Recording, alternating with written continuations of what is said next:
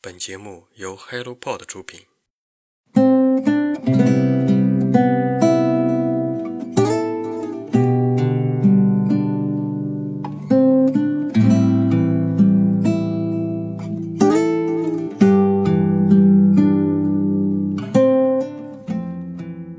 大家好，欢迎收听晨间书事，我是李诺，目前是播客太难了的节目主理人。非常感谢 HelloPod 的主理人 Masa 邀请我来参与分享自己所读过的书籍。今天想跟大家分享的这本书呢，是由中国人民大学出版社出版的《繁荣的进程：全球工商业史》。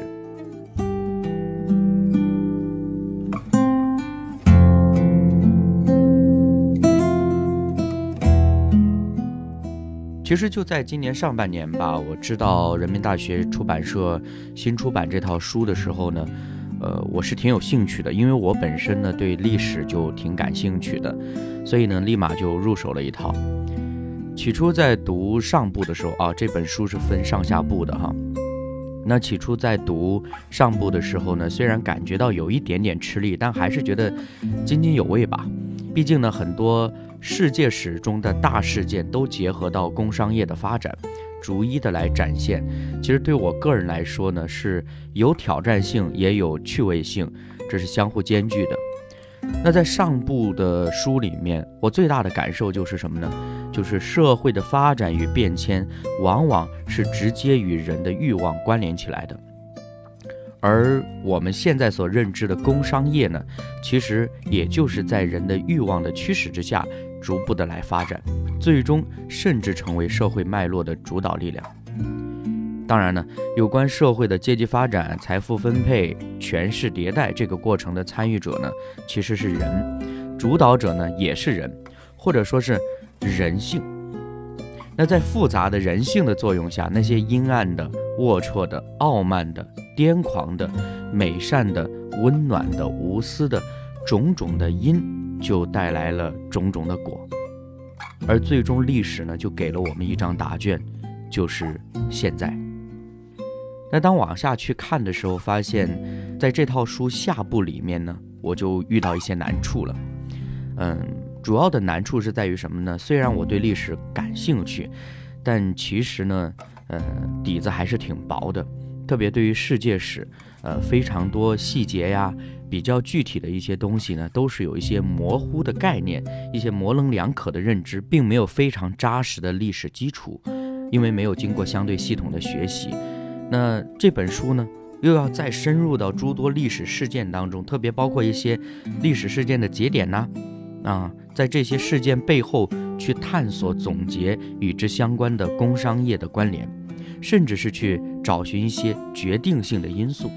这就简直是让我一个头两个大，所以呢，这套书下部的阅读呢，速度就直接降低了好几倍，中间甚至还因为一度看不下去而转向了其他类别的书，结果呢，读这套书的过程就变成了上部几本别的书，下部几本别的书，最后是下部，直到前一段时间在家里的时间比较充裕啊，又相对。心比较静一点吧，才慢慢又啃了下来。这套书是今年三月份出版的，所以下部的内容呢，与当下的环境结合度还是比较高的。也正因为如此呢，尽管本书主要在阐述、解析英、德、日、美四个国家的工商业发展历程，但其实呢，中国在其中的影响力以及在其中所担当的角色，也是时常被提及。某种程度上。我个人觉得非常值得从宏观的角度来借鉴思考我国当下的诸多挑战与环境。其实呢，这本书的译者团队也在后记当中有所提及这方面。那接下来我想说说下部的读后感呢。其实呢，英国、美国两个国家的发展路线相对来说呢还是比较清楚的，毕竟这两个国家呢它有相同的信仰背景、文化背景。那当然了，历史总是在变化的，也总是在重复的。不过呢，当我看到德国、日本两个国家因战争受到的影响，并从工商业的角度来了解社会层面、民众层面、生活层面的问题，反而呢，在我自己的观念上有了许多的拓展。甚至一度在某些场景中有了一些代入感。我就在想，如果我身处在那个时代，身处在这个国家，作为一个普通的民众来说，那样的环境又会怎么样呢？不过呢，这也只是一种想象哈。总的来说，我还是生在了一个相对好的时代啊，至少跟我的父辈祖辈比起来，其实要过得好多了。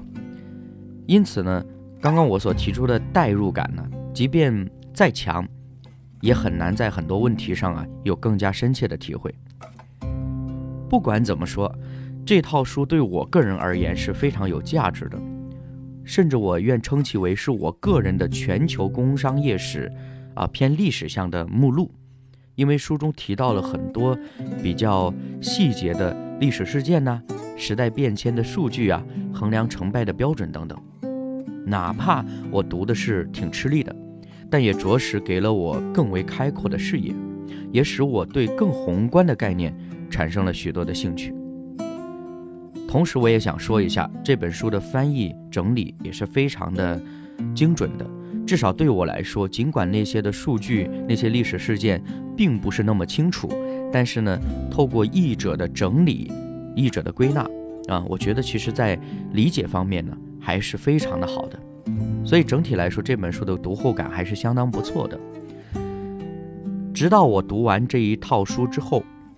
我就感觉长舒了一口气，把这套书呢放回了书架。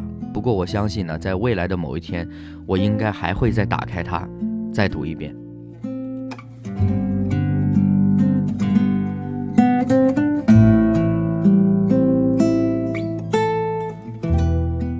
今天的晨间书适就到这里了，让我们一起努力，让读书成为一种人生的可能。也再次感谢 Masa 邀请我参与晨间书室，分享自己所读到的好书。